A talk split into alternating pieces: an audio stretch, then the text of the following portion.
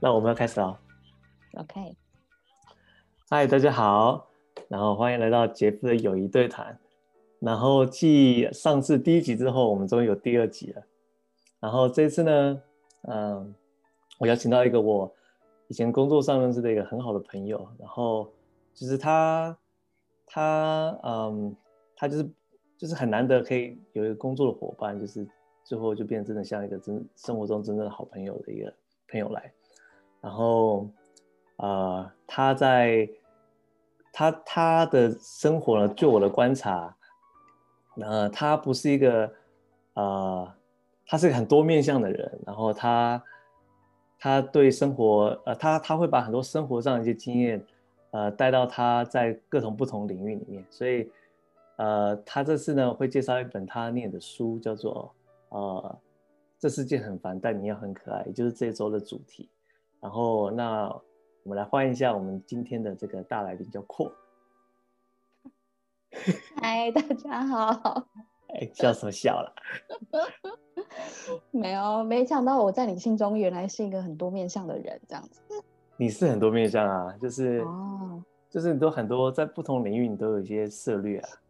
嗯，对啊，那你介绍一下你自己吧。好，哎，我简单的介绍一下我自己。呃呃，基本上我们就像杰夫刚刚说的，就是我们是在一个工作的场合上面认识的。然后我主要是做一些比较研究相关的东西，所以呢，大概也是应该也是我跟杰夫差不多同样的兴趣吧。我们就是对于比较呃研究的事情或读一些东西是比较有感的。这大概就是呃我的简单的一个背景这样子。那在生活上面，呃，我喜欢的东西，呃，可能等一下也会在跟这个书本其实也是有一点相关。呃，就是蛮在生活面，嗯，比较喜欢对美学的东西啦，呃，花艺这些是比较感兴趣的。这大概就是简单的自我介绍。好啊，然后这本书啊，它就啊，我刚刚讲过，叫这这世界很烦，但你好很可爱。然后这本书它呃，我是还没有读完，但是呃，库尔他有做一个非常非常呃棒的一个简报，因为他他平常还要在参加读书会嘛，所以他对这本书他已经看完了嘛，对吧？看完了。嗯，对，然后 然后今天我们大家讨论主题就是说，呃，从这本书的内容的角度出发，然后我们会去讨论说，就就如这本书上面讲的，这世界为什么很烦？那为什么我们我们我们要怎么可爱呢？那除了书中内容之外，我们会讨论一些，嗯，在生活中或许有一些呃例子啊，可以从这本书里面得到一些启示，这样。然后，那我们现在就呃让阔来介绍一下这本书的大概内容好了。好，没问题。呃，这本书呢，就我所知，它好像到现在还是各个书局或者是博客来上面的一个算是畅销的，还是前几名的一个一本书这样子。那我也是，呃，因为刚好呃一个读书会，呃，大家决定读这一本书，然后我才发现到，呃，原来它它是一个，它算是一个集结了二十七位。应该是中国的畅销年轻作家的，呃，算是他们是称为毒鸡汤啊，这个名字还还蛮可爱的。那它其实都是大概都是单篇单篇为呃一个一个小主题，那所以读起来其实是蛮轻松的，因为一篇大概也不会到，嗯、可能也许四五页就会结束了。那它整个议题呢，它就把它分类成一些呃有，它大概分成四篇吧，人生篇啦，然后呃爱情篇，然后美丽篇，然后以及职涯篇。嗯，这是大概整体书的一个结构。不过从呃大概从呃从目前看来，这些作家的文笔可以感觉到他们应该是蛮年轻世代的。那我觉得这本书它可以给我们带来的东西，大概就是呃你可以看看中国，因为它至少是代表中国一个年轻世代他们在怎么观察一些。他们自己的人生观，或者是他们一些价值的一些体现。这本书对我来说，呃，大概是我可以从中观察到的一些小面相，这样。嗯，蛮有对。那刚刚我觉得扩讲到一个重点，就是说，就是嗯，就是中国它，就是我们看到说它可能在经济发展上面啊，它可能嗯就是大家是有目共睹的。但我们常常会说，可能因为它不管是体制的关系也好，或者说嗯，或者说社会上的一个氛围，或许我们才会觉得说没有像在台湾这么的开放，或者走在思想上可能没有走在这么前面。但或许这可能会是我们的一些误解，因为从这本书里面，或许他们可能有一些对生活有一些想法，但或许他们可能不会在专注在政治上面，但是在个人的的呃生活哲学啊，或者说人生观啊。或是生命观，他们可能一些其实是啊，非常可能或许有些地方跟我们接近，甚至可能我不知道会不会比我们还更更有深入的想法，也有可能。那我觉得这听起来就很有趣。那那我们可以谈谈说，这本书里面他有没有讲到说，这世界很烦的地方到底是什么？或你看了这本书，你有什么一些呃，得到一些什么样的启？就是他内容大概什么？你你有一些呃摘要嘛，或者什么的？嗯，好，我我觉得他他其实他，因为他毕竟是一个呃二十七个作家的集结本嘛，所以呃，其实他并不是真的在讲说这个世界很烦。那可是就是如果，可是如果你从他整个的东西来读，因为从他们呃，如果你要摘一个共同性的话，你大概可以理解的是，他因为里面的人呃，以平均值来说，会比较有一些算是。女性主义的想法，或者是稍微带了一些比较，呃呃，就是要怎么说呢？算是有 有，就是有悖于传统吗？这样用这个词可能有点，可以可以这么说，有点反叛性在里面。哦，是说他他就是说这个很烦，可能是在讲说这世界的条条框框，可能把把女性框住了，这个这件事情很烦。是不是？对，OK，可以这么说。那因为它里面，呃，当然，因为我得说句实话，这本书，呃，里面每一个作家的功力是有落差的。可是，如果是呃，以特别几位他们，我觉得特别优秀的有有几位，他呃写出来的感觉，你可以知道，可以感觉到，呃，有些概念他写起来并不，嗯，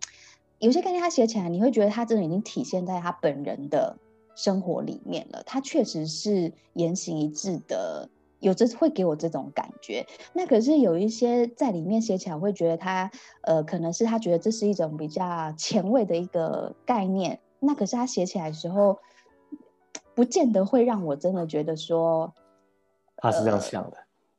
没错，没错。可是我觉得这是一个有趣的一个观察，就是你可以看到哦，在这个中国目前至少这一本这么红，至少在台湾这么红的情况之下，哎，已经有一部分他们的女性作家已经真实的把这一些价值，呃，体现在她的文笔，再加上她的生活当中，是蛮有可能的。那那我觉得，呃，就是一个蛮好的一个小观察啦。那因为他。在这方面的东西呢，它的这个就是，就算放在台湾，我觉得其实是有点同样的步骤，就是步调啦，因为。台湾到目前为止，呃，因为像我们之前那个关于那个同同志婚姻的事情，那因为后来不是公投也没有过嘛，那时候不是台湾也是呃，至少在同志这一圈也是发起了很大的讨论，就是说我们好像自己在同温层里面讨论的很开心，可是其实社会上普遍还是没有愿意接受这样子的价值嘛，因为大家大家知道可能在讲这个是政治正确，所以其实反对的人。并不好意思公然的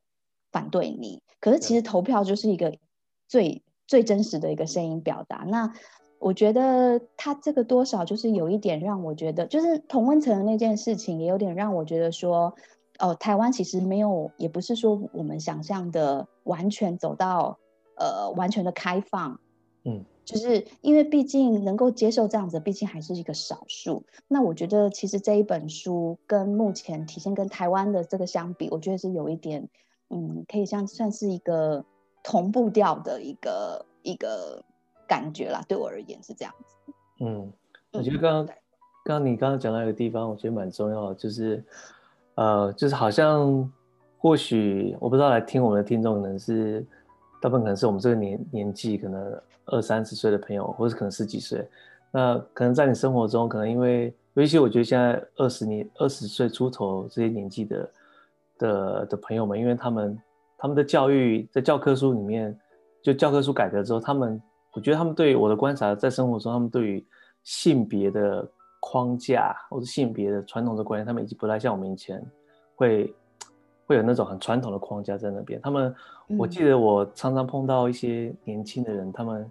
他们他们讲说，嗯，同性恋啊或者对他们来讲，从他话语中听起来就会感觉这是个很稀松平常的事情。嗯哼，不太像以前我那个时代，就是会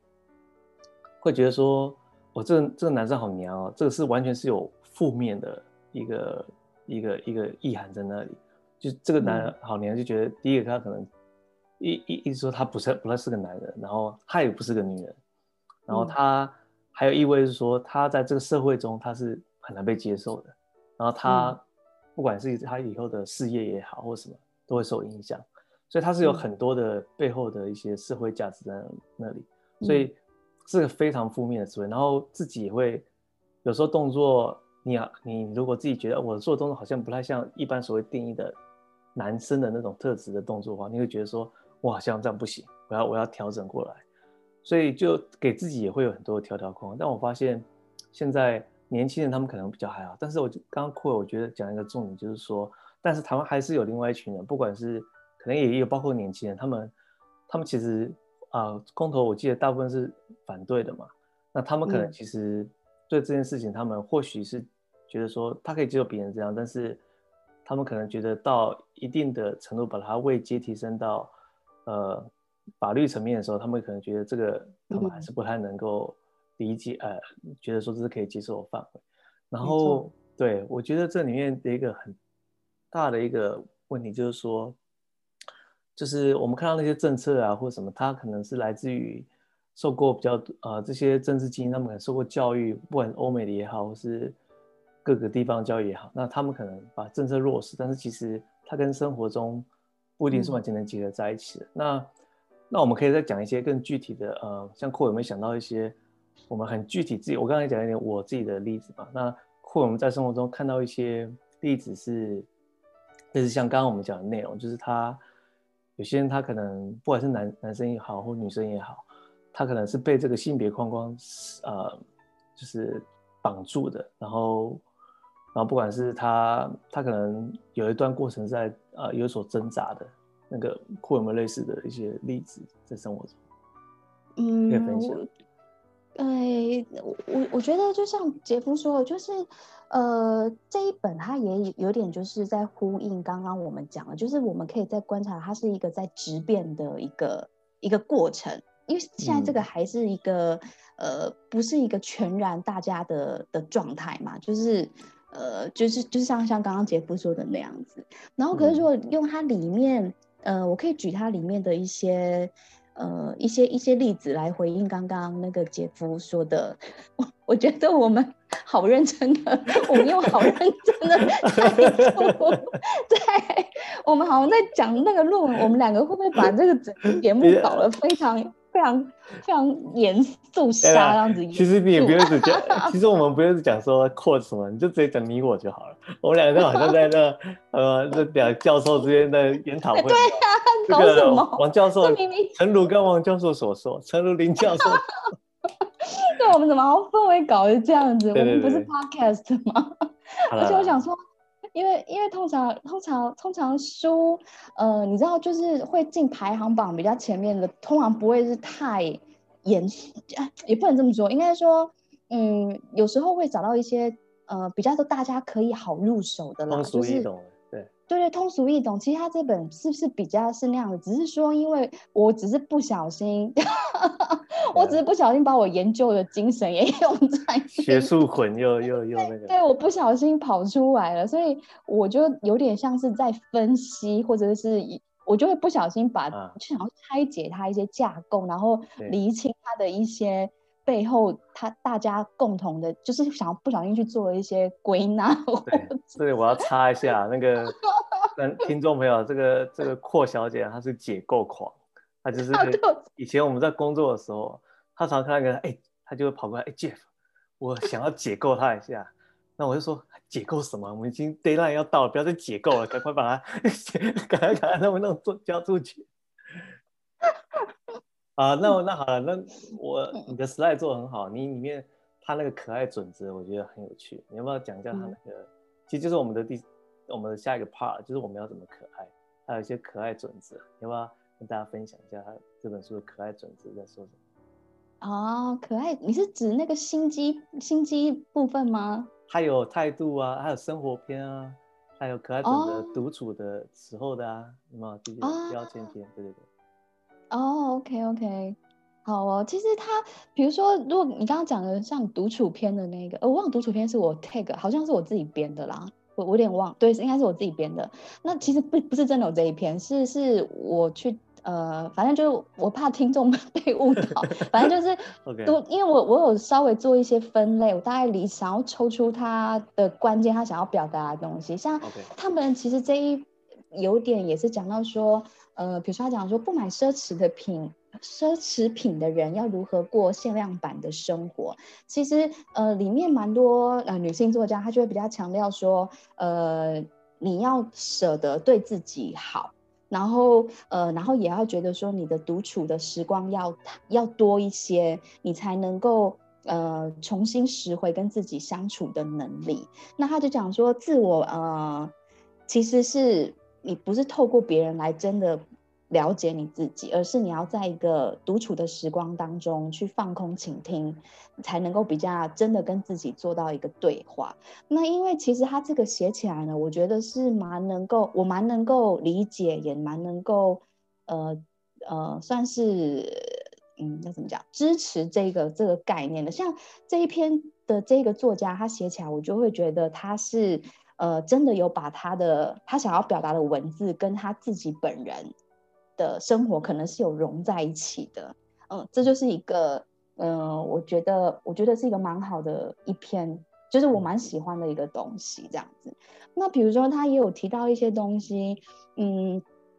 我觉得有一篇他也有提到一个我觉得很可爱的，就是有一个女生，她好像租了房子，结果她花了大钱去装潢那个房间，房间，就他朋友就讲说。是租的，为什么你要花钱来装潢？那女孩子就回他说：“呃，就是可能让人家疲累的不是生活本身，而是生活的态度跟方式。因为对他而言，就是他觉得花这个钱是他很愿意花，因为就是他觉得他眼睛看到的东西让他开心，这个是最最就是他最想要的一个东西。我觉得这就是一种，呃，现在可能中国呃一。”呃，就是某一些，至少是某一些代表某一某一些女生，对于生活已经有一些想要呃特别呃算是实践的一个方法，嗯嗯，这算是一个。那再分享一个，我觉得呃，我觉得是我帮他有做一个分类，比如说他有提到一个，我觉得这个我还蛮喜欢，比如说他有提到有个东西叫做嗯，他觉得实用化，因为现在现代我们毕竟。算是大家都活在呃城市，好，如果会活在城市当中，然后可能在资本主义下，哎，怎么办？我好像 我太……我刚刚我刚才讲说后物质主义，我想哎，算还是不要讲这种东西，忍住，忍住。你在干嘛？人家在，人家说你们在讲什么？没关系，你说没关系。我觉得资本主义还 OK 啦，可以的。OK OK，然后反正他就是意思就是说，因为其实，在这些框架之下，我们常常很多东西我们会追求一些很实用的、实际的，就是比如说我们会想这个值多少钱，这个可以帮我带来什么效益。可是对于呃里面这一个作家而言，他会觉得说，其实这种实用东西越多，其实你的幸福感是会越来越匮乏的。那其实他觉得幸福感反而是来自于一些。没有用，可是你却很喜欢的事情。那后来他讲了一个东西，我觉得我蛮有感的。他讲说，一个有趣的人是一碗白粥也可以喝出一个玫瑰的气息。那其实因为这个有点，当然因为你在读东西的时候，有时候呃你会对你特别有感的感觉，你才会跳出来嘛。那其实我觉得他讲的东西，我完全是可以理解的，因为呃有时候现在你就会觉得说。你就想想身边你会觉得有趣的人，怎样的人你会觉得你很想要继续跟他聊下去？那我自己真的觉得，至少对于我而言，我发现其实如果有一个人，他就是他可能可以跟你高谈阔论，呃，他可能有丰功伟业，或者是他的权呃位高权重，可以跟你讲很多大的呃国家大事各方面的。可是，嗯，我觉得那个可能带来的不一定是一种乐趣，那可能是他可能是有渊博的知识或什么之类。可是我觉得真正很有趣的人是那一种，他对于呃他的生命有很多的小观察。或者是有很多的好奇心，然后他其实在做的一切事情，是因为他可以把一些其实都不是有价格的东西，可以活得，就他很享受那一些没有不是属于价格性的东西，可是他可能很享受这些可以为他带来一些价值的东西，比如说他讲的那个一碗白粥也可以喝出玫瑰气息，我觉得这是一个很很美好的一个。一种一种生活模式，然后而且它也会让你变得很有趣。就是有的时候，我觉得在资本主义下很容易，嗯，很容易就是有趣的东西，真的是来自于一些没有用的、没有用的，而且也不是来自于，呃，就是来自于，哎呀，我有点混乱，就是会来自于一些比较无用的、无用的东西。嗯，它会带来一些快乐感、幸福感，然后也会让你自己增添你个人的趣味。嗯，对，这个我还蛮喜欢的这个概念。嗯，我觉得我嗯，我想就是帮扩再稍微补充一点，就是他就是给听众知道一下，就扩刚其实一直在讲资本主义，觉得他是他是有用意的，因为这里讲到的无用，其实是指在资本主义的这个框框下面它是无用的。但是，但是刚扩。呃，你刚刚讲的很清楚啊，其实它为你带来的是幸福感，其实它并不是无用的，就好像人家讲说，嗯，资本主义下有一些讲说，呃，家庭劳动啊，它是没有产值，嗯，没有经济产值，它是无用的，但它真的是无用吗？完全不是啊，因为它支撑了家里的幸福感，对不对？喂饱家，这样把家里家里的很整洁，那变相你可能工作也更有效率，等等的。那它它很就是说，我觉得就是。很多事情，它其实都会在某某些地方，不同的人，呃，为不同人，他都会带来一定的价值，可能是幸福感也好，或者是资本主义定义的那个呃经济的价值，可能所谓得到一些物质上的一些东西。但是我觉得刚刚阔讲了一个我非常喜欢的点，就是呃，他说你说到呃，比方说你跟一个所谓大人物好了，他可能跟你讲他的丰功伟业，他的知识或等等。那我刚听起来感觉就是说，为什么这些东西有时候会让我们觉得说，呃，我们反而没有感到说有种，在在这个过程是这对话过程中，可能没有感觉到好像特别的有趣吗？或者说，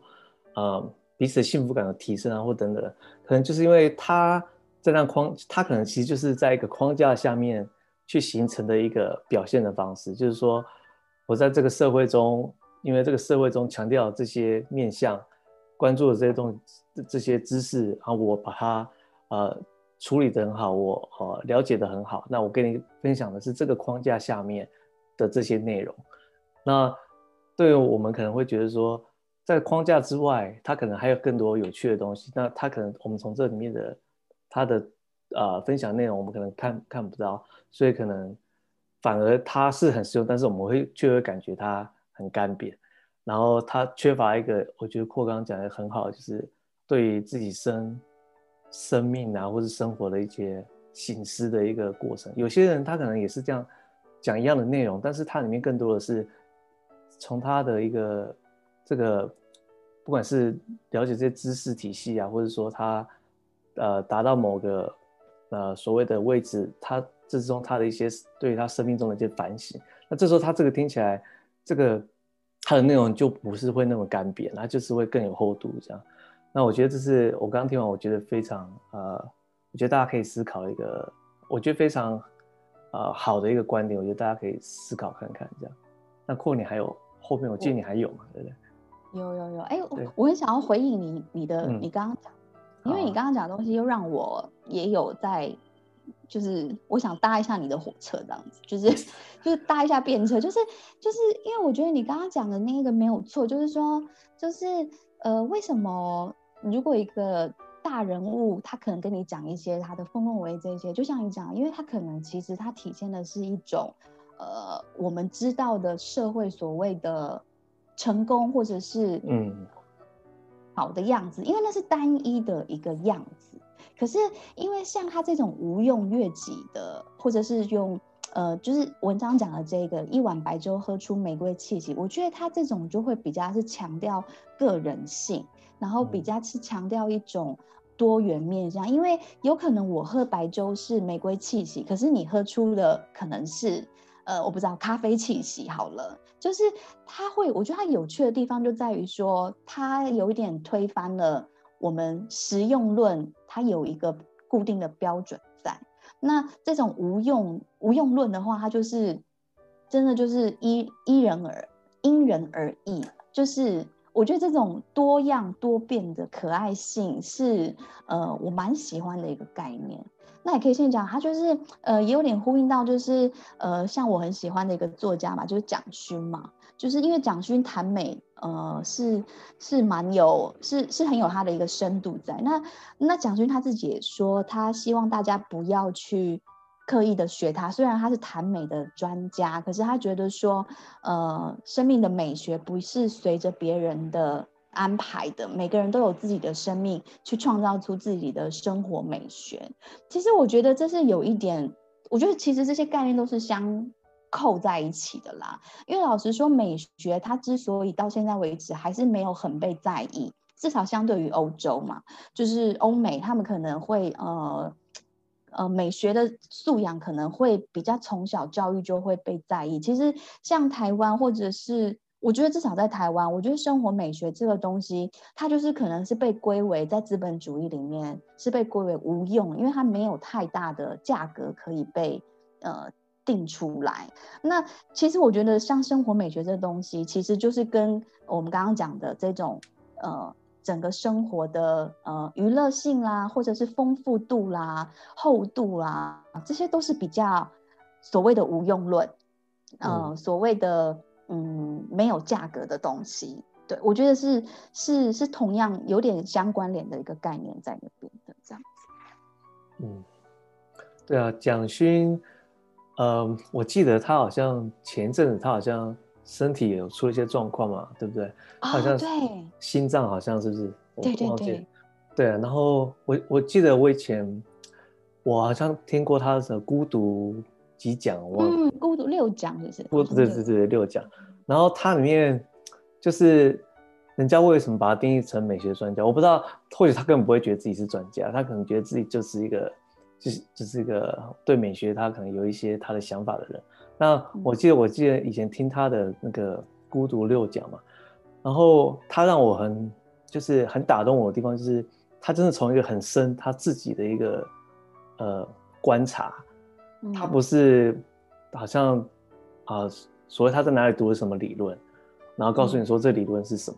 然后他解读理论是什么，他不是这样子，他是。我记得印象中，他就是就是比较像扩缸，这我们一路讲下来这样子的一个概念。他是他不是在那个框框下面去告诉你说，他他定义他觉得美是什么概念，而是从比较多他自己的个人的角度说。所以他他不一定他给你的东西不是说我们就是他定义什么我们就照单全全收，而是他的内容会让你会让你从他的角度，你会去想着说，那对于你而言，你会你会怎么去定义美？那他可能他给你，他给你的是一个参考点而已，他不太像是说是给你的一个，好像说这个就是，这个就是一二三成功的一二三，他或者美学的一二三，然后你就是这样，大家请发了我，他不是这样的概念，这样。对，没错没错。然后，这是那我再继续。好，你你请说，请说。再请说个屁啊！来，你继续。整个整个没有在管主 主没有在管主持人，就说：“哎，我还 想要继续讲。”我的，请继续。主持人，主持人，主持人有苦有苦，还要往内吞，就呃，来宾要继续讲。没有没有没，你你继续讲比较好，我还怕你要停了呢。来哦，不会，就我怎么可能？我还好，我继续讲。没有，我我觉得他他因为这本，因为我们刚刚有提到嘛，就是他呃，他有他是一个我们可以观察到中国年轻呃年轻女生一代的呃这一代，至少某一个某某某一个城哎要怎么讲，某一个区块啊，不能讲全部啦，对不对？就是讲全部太夸张，就是呃至少他。代表某些人的声量。那他像他里面有一个，我觉得很有趣。他讲说，所有忠于自己的好女孩都有讲不完的坏故事。那这个我觉得真的是一个很有趣，就表示说他们知道他们是在做一个算是社会的反动。比如说他讲说，嗯，我刺青，就是我承认我刺青，我喝酒，然后我也说脏话，这些都是所谓的标签。可是他没有要承认这一些所谓社会价值的标签，因为他对他自己的认知就是说，可是我知道我是一个好女孩，就是重点是他自己对于内在的自我定义是，我是好女孩，就算外面的这些东西是一些 tag，那可是我没有要接受你们贴在我身上的东西。我觉得这就是你可以看到，现在中国某至少有一些的女生已经在做这一种。呃，就是说，不是说你叫我不要喝咖啡，我就，呃，你不要叫你叫我不要喝酒，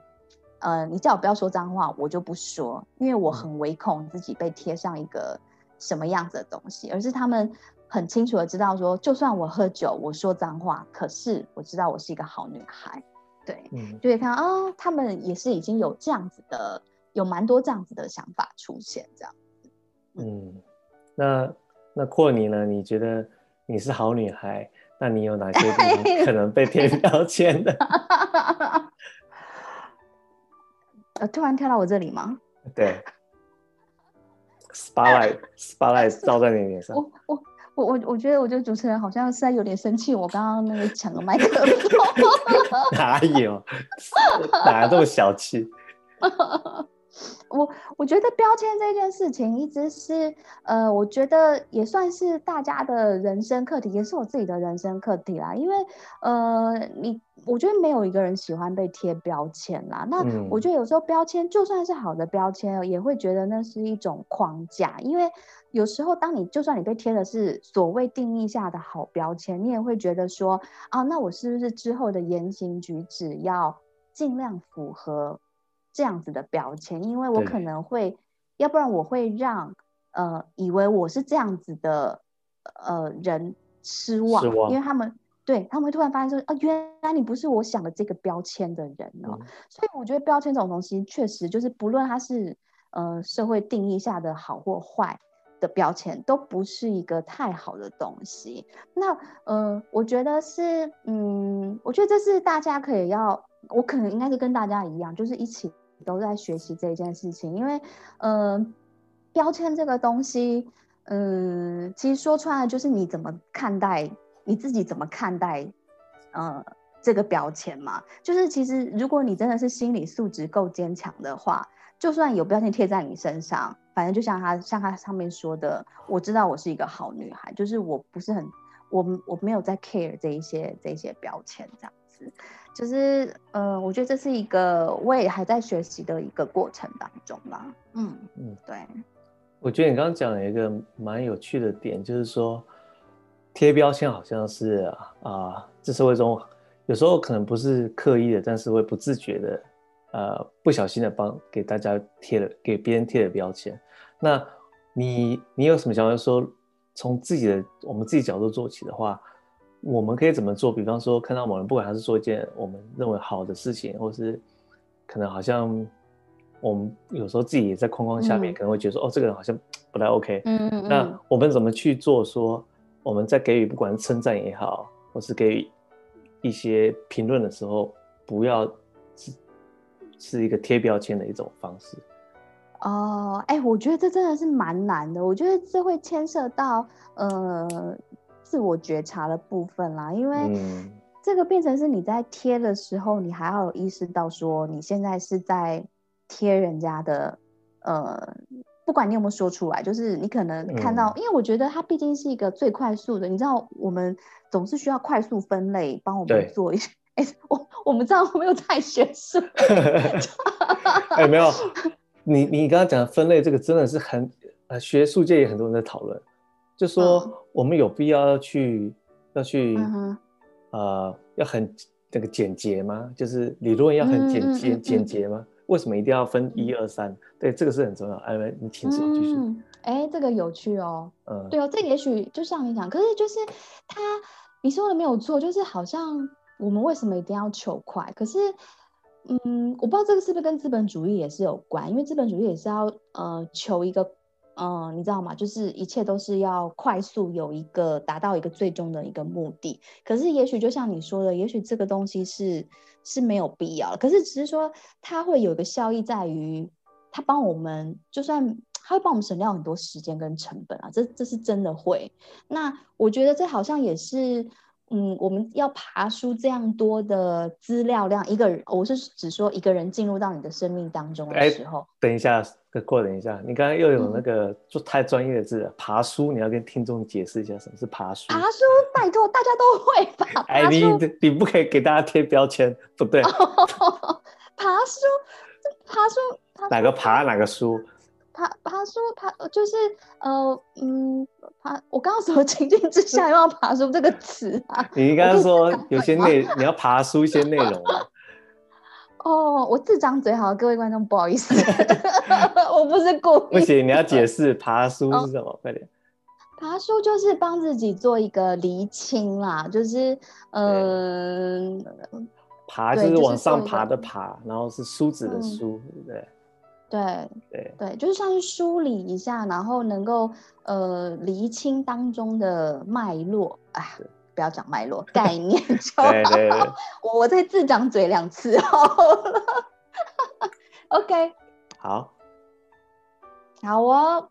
不过我我我可以讲一个，我可以我想要再分享一个，我觉得，因为他有用一个，因为我觉得这个编排的这个这个这个出版社叫什么出版社？这出版社是哦幸福文化出版社，嗯，就是因为毕竟呃还是有人进去排了排版的这些书嘛，然后他有用一些可爱的标签方法哦，这个标签是真的标签。OK OK，实体的标签，实体的标签，比如说他就有放一些东西叫做“可爱心机”，我就觉得哎，这个词放起来，我就觉得是蛮可爱的一个，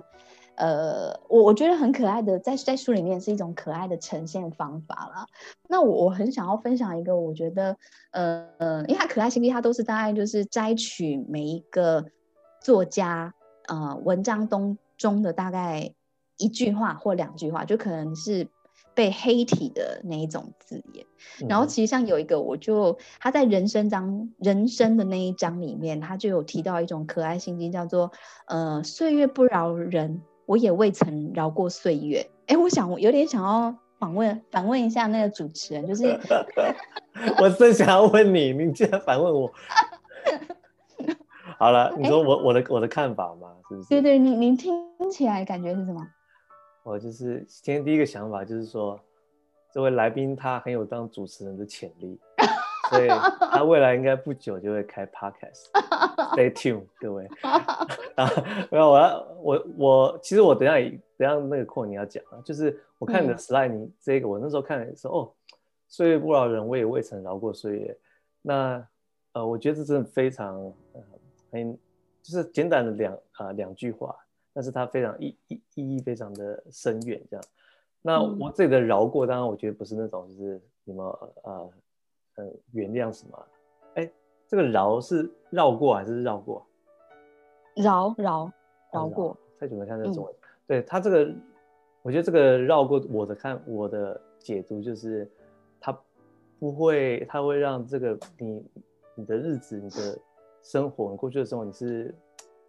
就是你有很深入的一些呃，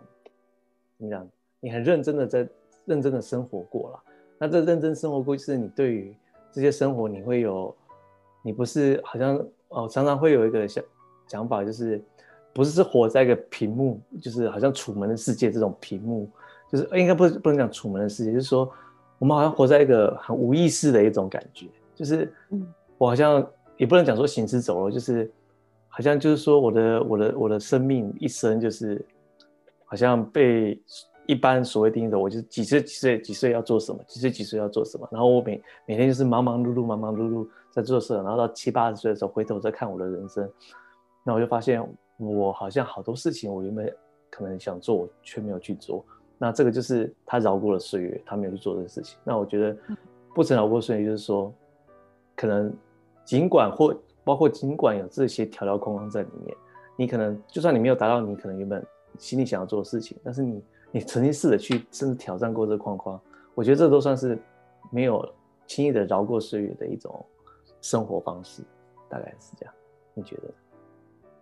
嗯，我我想上厕所。好，可以剪。那我给你给给你五分钟去，两分钟就可以了。啊，两分钟，好，赶快尿。等我一下。好吧。好。好的。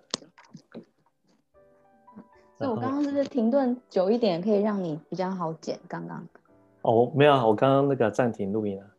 哦，OK，OK。嘿嘿。所以你会把我刚刚讲说，哎，我想要去 尿尿那段我没有停哦，所以尿尿可能会放进去，可能会进去，OK 啦。好，我可以继续了。你可以继续，还有很那时候我就蛮有趣的。所以我就是继续从你刚刚的那个接下去嘛，对不对？对。好。然后过岁月那里。嗯。所以，或你有什么看法呢？对，饶过岁月这件事情，哦，就是其实刚刚杰夫讲的，我觉得好像也是一个我，其实我我的想法跟你会稍微呃比较像一些，因为呃我我觉得其实我看到的时候，我觉得这是一个蛮蛮有志气的一个呃一一一一个写法啦，我自己蛮喜欢的，因为他有点意思是说，因为因为可能杰夫是男生，所以比较没有呃比较没有这方面的困扰吧，因为。因为这个写起来，因为他是以女生的角度在讲，嗯，因为写的人是女生嘛，因为女生常常会面临到，呃，以至少现在社会的普世的价值，还是会觉得说，呃，年老这件事情是女生人生的一个，嗯，衰败的一个迹象嘛，这样子。可是这个这个女作家，她是讲说，呃，岁月不饶人，我也未曾饶过岁月。我觉得她有志气，就在于她的意思就是说，呃。虽然岁月还是照样一定会，我是一天比一天老，可是我总是把它活得很精彩。我觉得她没有，就是她有点意思是说，呃，就算会过，可是我是很用很精彩的方法在过这些日子。我觉得这是我蛮喜欢他的一个一种态度啦。那当然，杰夫刚刚讲的是说，呃，他跳脱出每一个年龄层的一个框架，我觉得这当然是另外一种，嗯，很好的一个解释方法，这样。嗯，对，嗯，嗯，然后他还讲到其他的，比如说他还有其他的一些小心机啊，比如说他他说我好看不是为了给谁看，只是因为我喜欢。那这种我觉得也是某种程度上也是一种志气啦，就是呃，就是说，其实我觉得人生的快乐有时候也确实是这种，其实他这他这讲起来也是有一点像是前面呃整本书有点在共同在体现那个价值，就是有种目的无用论，就是。因为如果你是要给谁看，那其实就是一个目的论嘛。就是比如说，我希望我男朋友、我老公，呃，喜欢的样子，所以我要打扮成那个样子，那就是一种很务实或者是一种很呃实用的一个方法。可是他像他他现在讲说，嗯，他其实其实他就是为了自己好看。那这种就比较不是为了达成某一个目的，而是你自己的那个快乐，你自己。满足了你自己，我觉得，嗯，所以你看，从我们刚刚从前面动，从最前面讨论到现在，可以大家可以看得出，就算他们呃是不同的作家的集结，可是他们有一些呃有一些相似的呃价值是一起存在的，大概是这样。嗯，可以。然后那个植物啊，扩我还看到说差 对，差差一点，突出来，这个。没 有没有，刚刚我什么都没讲，就是你里面还有一个，可以可以可以可以打马赛克吗？你有一个态态度篇，我觉得还不错，我觉得你可以跟大家分享一下。那个文常常跟万特特是什么？啊，这两个作家。OK OK，是作家名字。嗯，对。我说态度篇吗？嗯，因为我觉得这是蛮有趣的，就是里面因为。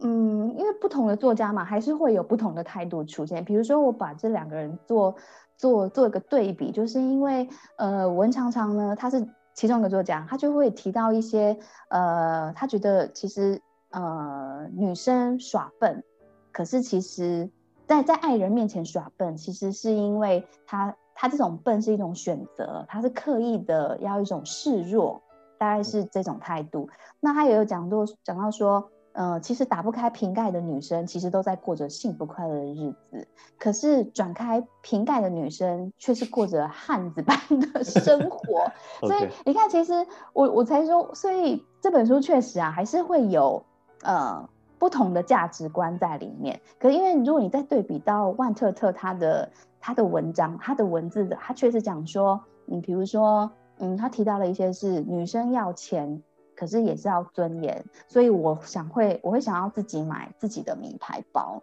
那又或者是他还讲说，像呃，他好像有提到一篇文章，就是说，呃，应该是说一对情侣在一起，最后结婚了，那可能两个人，嗯，好像老公有跟他说啊，反正我就是会养你一辈子什么之类的。那可能女生真的就在这婚姻当中，就整个就是让呈现一种让老公养的状态。那可是到最后好像是以分手的结局。呃，离开了，那当然是因为这个女生对于老公而言，已经不再像，呃，不再像一开始这样般的有趣，因为她可能，呃，真的就是让他所谓的让他养，当然是，当然我们可以想象的是是金钱上的那一种，可是我觉得他更想要表现的是说，呃，我让你靠，或者是你完全就是当一个被供养的，供养在。在上面的一个一个一种态度，那其实他，我觉得他背后意涵的是说，你已经停止做了你自我的精进，然后各方面都是停在一种呃倚靠男生的这种状态啦。那他当然，呃，以万特特的角度来说，他是他不是他不太支持这样子的呃这样子的方式，因为他会觉得说，其实当你相信了“我养你”这几个字，其实呃，到最后就是他说，嗯，走得慢的那一方，迟早就是会被会被抛弃这样子。那这时候，其实老实说，呃，女生其实你要回头跟男生讲说，呃，你你背叛了你的承诺啊什么？我觉得这是呃，这个效益真的是蛮低的，因为其实情境已经。不同了，所以这已经不是说，呃，你没有承，你没有信守你当时的承诺这件事情。就是我觉得在这个当这个当中是，嗯，是我觉得是可以，男生跟女生都可以一起共同思考这这他的这个观点的啦。那只是说刚好刚刚杰夫讲了文昌昌跟万特腾就可以看出，哎，其实在文章当中有同，可是其实也会有有作家之间是异的。就是想法会有落差的，是不太一样的这样子。嗯嗯，大概是这个。我觉得这个态度片就非常有趣，因为呃，从男生的观点来看的话，嗯，如果嗯，假设我把那个主持都替换好了，嗯，比方说聪明的男生在爱人面前会故意变得很笨，可是那种笨也是一种聪明。那这个也算是大智若愚吧，也可以。还有那些永远不打开瓶盖的男生，嗯，都过着幸福的日子。你最近打开瓶盖的男生，却过着汉子般的生活。呃，我也不知道，我我现在这太多篇，我觉得其实还蛮深的。我反而觉得蛮深的。我我反而还想不出我怎么去去，因为我觉得这比较像是哦，可能因为他是态度，或许我觉得他没有什么。一定的对错问题，所以所以我就觉得好像我也没什么切入点好讲。我但我只是觉得说，如果把那些主词替换的话，不知道会怎么怎么去去去思考一下。比方说，男性要钱也要自尊，光芒万丈的也可以是男人。哦，这个光芒万丈也可以是女人。我大概可以懂他的背那个嗯嗯背后意涵，就是说，因为普遍上大家讲都是男人嘛。嗯嗯，哎，然后嗯，你说。这这个我我觉得是蛮有趣的，因为我倒是我倒是真的从来没有想过想过杰夫的这个思考的这个角度，把女把主持从女生换成男生，我觉得可能标签我我自己标签可能贴的太深了，就是我觉得这是蛮好的，就翻转一下思考的方法。不过这真的是好像最近好像嗯，听说这边有个流行的词汇叫做什么？我不想努力了，你知道这个东西吗？我不知道。在台湾吗？就是我不知道在台湾还是好像是最近的乡民梗，然后我不知道是我不知道是在从中国那边来，还是说台湾这边也有。其实他好像就是说，就是说有那种呃所谓的小白脸吧，他就会跟小阿姨，就是很有可能是寡呃，可能就是呃先生留给他一堆钱的这种呃的的的的的的。阿姨吧，阿姨级的，那那个男生就会最后就会在 Line 上或者是在微信上面之类的吧，就跟阿姨说我不想努力了，然后意思就是说我我可以让你包养嘛，这样子，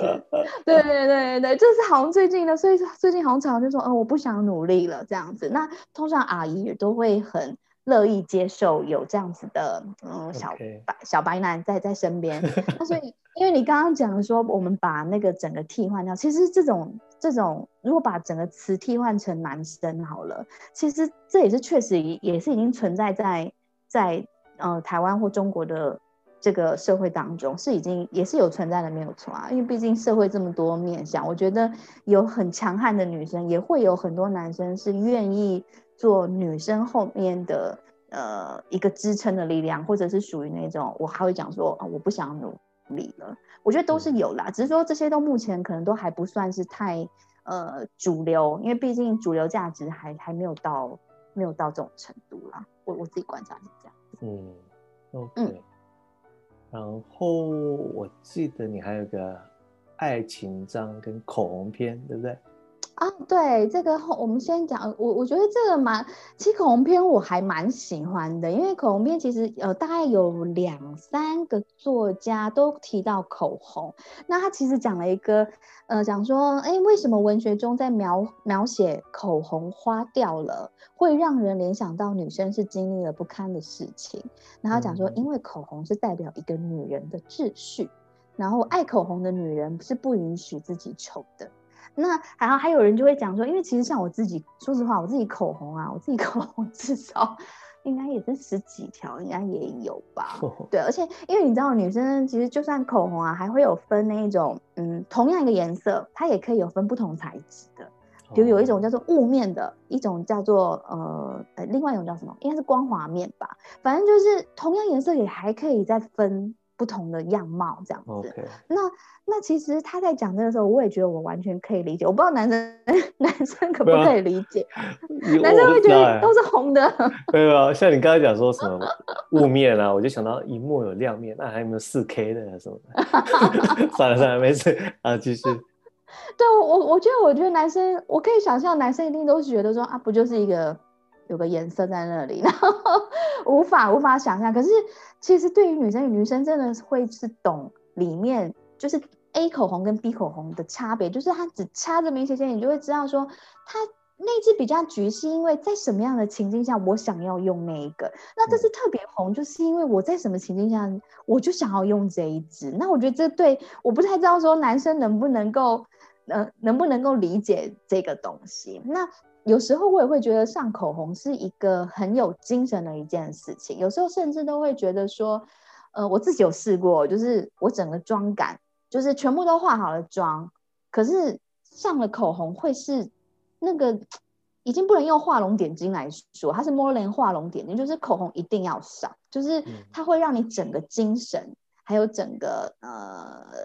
你想要的那个模样会出来，这样。所以后来好像还有个作作家，他也写说，任何时候，因为他好像哭得很惨，然后后来人人家就跟他讲说，你去上上你口红吧，就是说口红比面纸还要更重要，它是可以让你整个呃有点 reset 的那一种感觉。我觉得是口红片是一个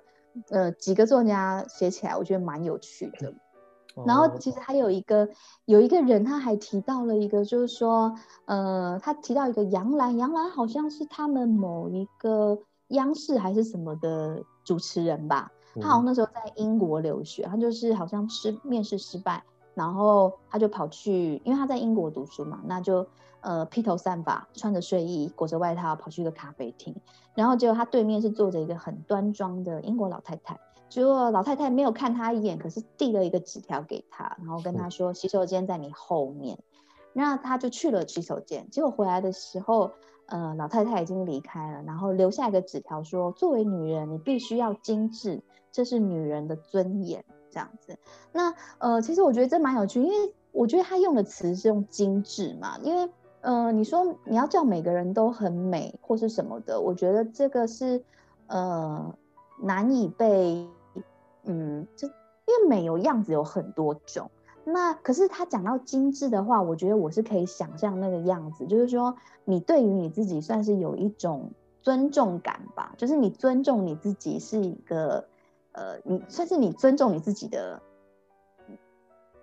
叫叫怎么讲？算是用尊重，我用尊重这个词够精精确吗？嗯，应该就是说，他他要的不是讲说你必须要很漂亮，他他讲的是说你能够尊重你。算是你自重，我觉得自重也许会比较好。嗯，就是你你自重的话，别人就是可以得到，你就可以得到别人对你的一种，呃，算是尊敬嘛，可以可能可以这么说。嗯，对。但但这个你会觉得有标签的问题吗？你是指说你是指说呃端庄呃？精致的这件事情吗？还是指说精精致？我可能觉得还好，精致。嗯嗯嗯。但是我觉得他说，比方说你刚刚说的故事，英国老太太，就是说她她好像披头散发嘛，或是没有，不管，他就叫她去说啊，这个洗手间在那边，你可以去整理一下自己。那这个我就联想到像那个蔡依林啊，他们不是，或者什么 Lady Gaga，他们不是会有什么美的另外一个。面相嘛，那我这个我觉得有个蛮我也蛮好奇你的想法，就是说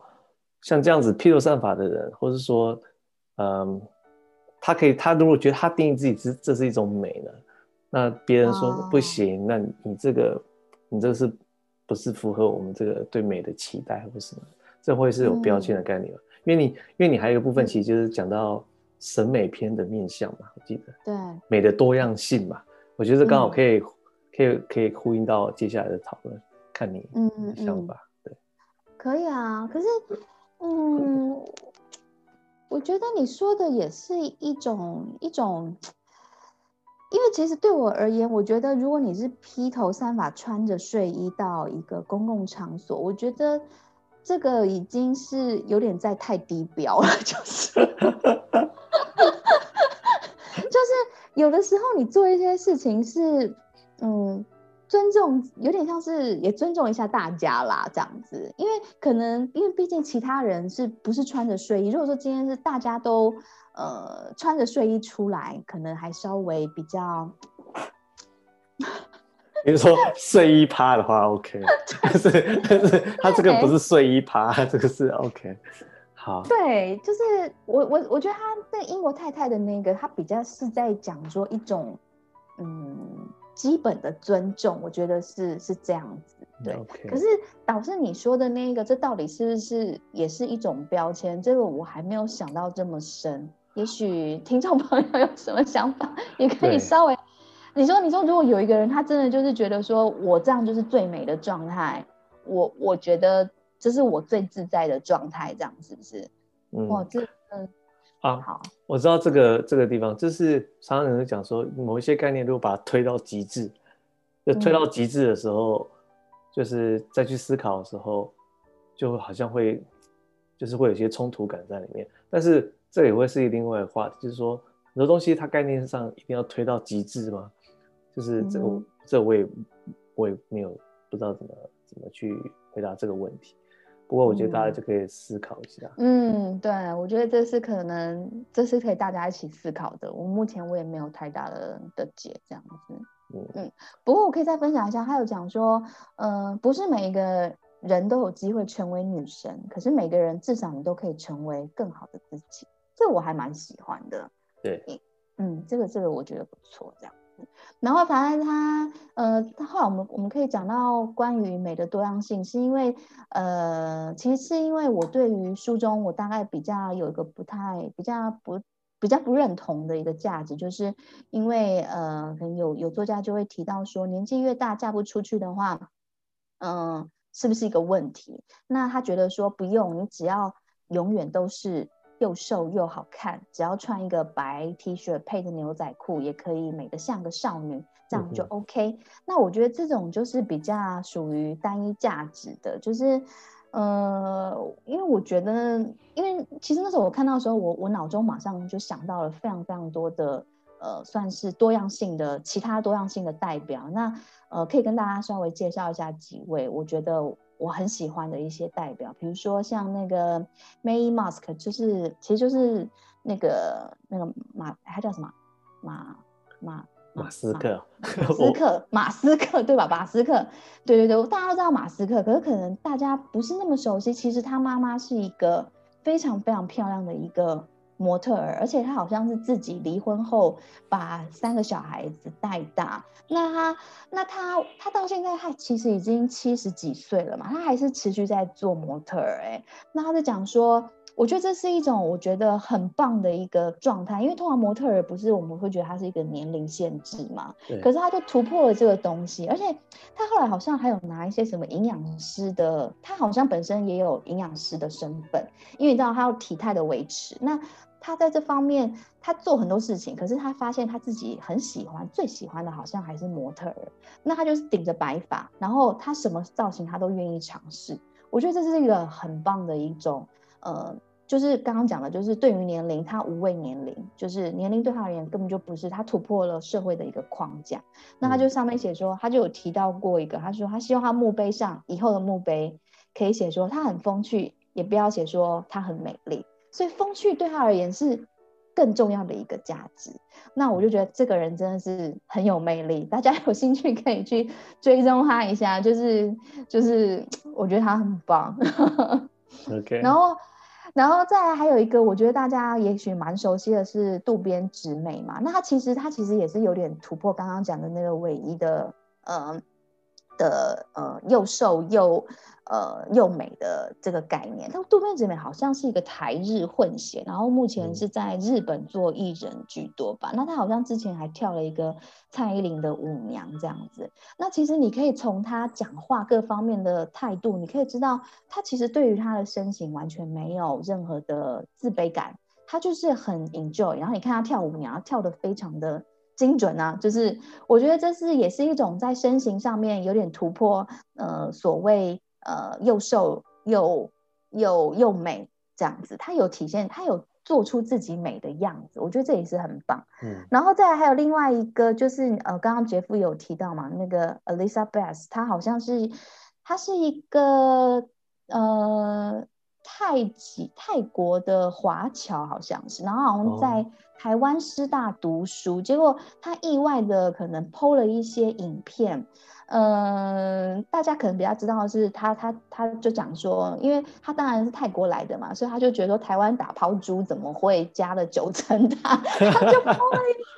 他就抛了一个很好笑的影片，就说这是死罪，就是为什么要加九层塔，意外的爆红，然后结果后来发现他是一个同志，那他就一直都有影片出来，那都是有一种，其实他对于他同志的身份，他是非常的自豪，然后他会觉得说。我就是死同志啊，怎么样？就是，嗯，他是那一种自我认同很强。那我觉得他也是一种性别上面不同的一种美的代表。那甚至后来好像《美丽佳人》杂志也跑他去，呃，去去去拍一些封面杂志。然后他现在在台湾是蛮算是蛮红的一个艺人，这样子。我觉得这也是一种很棒的一种不同的不同美的一个展现啦。嗯，那最后还可以跟大家分享的一位是，呃，失婚代表徐小溪。其实徐小溪，哎，应该杰夫也知道他吧？嗯，我很喜欢他。呃，我很喜欢他。我以前其实他在当 VJ 的时候，我还没那么喜欢他。那可是后来等到他，我反而是他失婚之后，我觉得他整个走出他个人的一个样子，我觉得。真的很棒，他讲了一个叫做一比九的幸福法则。他觉得人生的幸福有九成是掌握在自己的手上，因为他那时候其实他在要呃，他考虑结束婚姻的时候，其实他妈妈有呃，像是在一直很强烈的指责他说你没有替小孩想啊这样子。那可是他最后他还是决定离了这个婚，因为他觉得他发现他意识到说。嗯，每个人都跟你说家庭很重要，你要顾到小孩，可是没有人告诉他说，幸福更重要。哦，我很重要，对嗯那他他大概现在目前的态度就会是，呃，其实他现在还是常常会做一些，呃，你要是抓抓追踪他的脸书，你可以看到蛮多，呃，他的，嗯，他的推波，他就是会鼓励你勇于忠于自己的选择，那你要诚实的对待自己，并且善待自己。那我觉得像他这种美，我觉得也是一种非常棒的美的呈现，因为就是，呃，他没有。他不是在我们所谓正统的呃，就是一夫一妻制下，然后呃完呃一个完整的哦，所谓完整家庭有小孩不啦，他还是有小孩，可是就是他能够接受这一种自己真实要的东西，然后坦然的离婚，可是他在婚后反而会过活得更美，就是我觉得这也是另外一种美的一个呈现，嗯，大概是跟大家分享一下这种不同美的样子。OK，那个，哇，我我们，哎啊，哇塞，我们真的是超认真的讲这本书哎。对啊，我觉得你这个非常丰富啊，其实是没有机会，就是可以分享大家给大家看这个 core 的的 slide，它这个 slide 我必须要再讲一次，真的是非常的好。真的哦，对你这个 slide，我我跟你讲真的，这这个 slide 真的是我你我知道你可能去找那个那个那个 template，但是你的那个安编排是真的非常好。哦，尤尤其我特别喜特别喜欢那个，就是哎有一个那什么口红片那那那那那那 slide，嗯哼，为什？么？第一个呃，其实原基本上来讲，我觉得你的你的图都选的很好，然后图都是很有层次的那种图，嗯然后搭配的那个背景都蛮好，然后再就是你的那个，因为其实这本书其实在讲多样嘛。嗯然后你你的 slide 里面也是整个都是很多样的这个主题，然后颜色嘛，从颜色，然后再就是你可能你的那个学术魂又很好，发挥在这里面，就是每一个每一个你的扩，你找到那些他们引用那些字，你都会有一个很核心的概念你拉出来，嗯然后所以这就会很清楚，人家就会知道说这个东西它其实连接到什么什么的概念。对嗯所以我觉得这个这个就是这个 slide，就你看完之后，你大概你大概书讲了什么内容，你大概基本上就是百分之八九十都知道了，就很清楚。哦，对对对，这我觉得你这个真的是很不错。然后那个态度片那个拉的那个嗯也不错，哦，OK，哇，感谢感谢对啊。感谢主持人给这个机会啊！我这样啊啊，对不起，你先说。啊没有，最后只是在讲，我说你那个那个 slide 之间那个转那个 animation 也很好，那个动画那个那个也做的不错对哦，啊。你说动画哪里呀？哪有动画？你我自己不知道我哪有动画。就是你你你每一张每一张换换页的时候啊，你那个、啊那个那个转的那个那个那个都很好，哦，OK OK，对，好哦，大概是这样太感谢了。哎，我没想到我可以录录到我人生，因为你知道我是 Podcast 的重度使用者，我我真的算重度的。然后结果我有一次我就发现，哎，我身边竟然有朋友去意外的听到我朋友上了某一个 Podcast，然后再来我就我就再进一步的，我朋友开了 Podcast，另外一个朋友。开了他自己的 podcast，、然后接着有你出现，然后再接着你邀请我上 podcast，我觉得我离 podcast 越来越近，就觉得这是一个好有趣的一个那个人生经验，真的非常感谢主持人 给予我这个机会。对啊，我觉得就是等如果呃或他开 podcast 的时候，我也跟大家分享一下他的那个 podcast 那个是什么东西，因为他他很有趣的，他他之前没讲到，他还有插花哦，还有插花还有什么？哎，摄影。摄影茶道吗？对不对？还有茶，还有瑜伽，瑜伽，还有吃，他吃也很强，所以那个吃，对对对，他他那个很多元的面向，你要跟他讲学术，他也是可以很学术的，所以他也是可以很学究，试着再跟你讲。学究可恶。他也可以，他也他要掉书袋，他也可以给你掉书袋，他他都可以的，面向非常多元。可惜他已经死会了，那这个就 没办法。好笑好了，那最后其实我们原原本提纲什么即兴问答与讨论，我好像嗯其实也差不多问差不多了。对啊，你你自己有想到什么一些你觉得你觉得可以让听众去思考的，或是啊，我我我觉得，我觉得还好啦，应该大部分都跟大家分享了。而且其实我我其实我还蛮好奇，就是不知道会不会有听众可以给一些，因为我觉得这本既然这么它是排行榜的排行榜很前面的嘛，应该有蛮多人有看到的。那因为每个，因为老实说，你自己在做书斋的时候，你一定是从你的生命经验，你比较有感的，你才会就是你才会抓出来。我就还蛮好奇。别的不同的听众或者是不同的阅读者，他们看到这本书的感觉，就是他们会抓的东西会是会是什么？会是什么东西？就是如果有机会的话，有人可以在你的这边做一些留言的话，对，或就是 email 也可以，对，对，要是让我们知道对对对，就是我们会很很开心，可以知道一些东西。对，这样搞不好嗯还可以有一些后续的讨论，不一定，对不对？哦，对啊，对啊，也是有可能。嗯对啊，好吧，那我觉得今天就很谢谢阔来到我们的这个杰夫的对谈，然后我觉得就是今天的内容啊，就是除了广度也非常有深度，然后就你看从一个书斋里面，其实不光只是讲这个书的内容是什么，其实你会发现在这过程之中，其实不但可以跟你的朋友有一些更深入的讨论，还有连结，然后同时也可以去反反思一下自己在生活中，呃，是不是有一些面向可以值得自己再多去关注。对，然后我觉得这是一个很有趣的一个书，最后的结论是这样。那阔，你最后还有什么话要跟大家讲？我们就要结束了，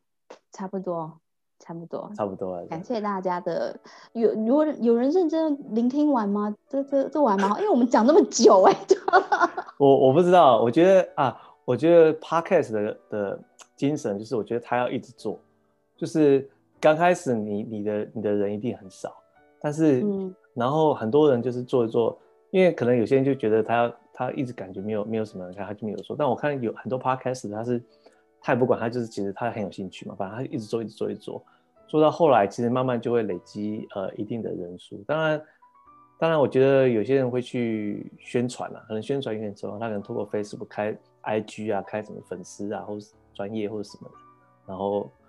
就会比较多曝光度，会有比较多的讨论。当然，我觉得要一直做下去，可能可能就会那个东西就会自然慢慢就会有，就有时候是只是时间未到而已，然后不是不来，只是时间未到而已，就是那个人家会来听，会来看嗯，对啊。真有禅意，我还蛮期待你的那个，你的你的你的接续后面的 podcast。你说后面啊，对啊，对啊后面我后面我想要邀有一个朋友，他他他他是专研像什么什么啊西塔西塔疗法，你有听过西塔？啊，我跟你说，我啊去过，那西塔我去过。你觉得怎么样？呃，我觉得他有讲到一些理理论，我觉得我可以接受，因为他们不是太过于，他不是太过于怎么讲，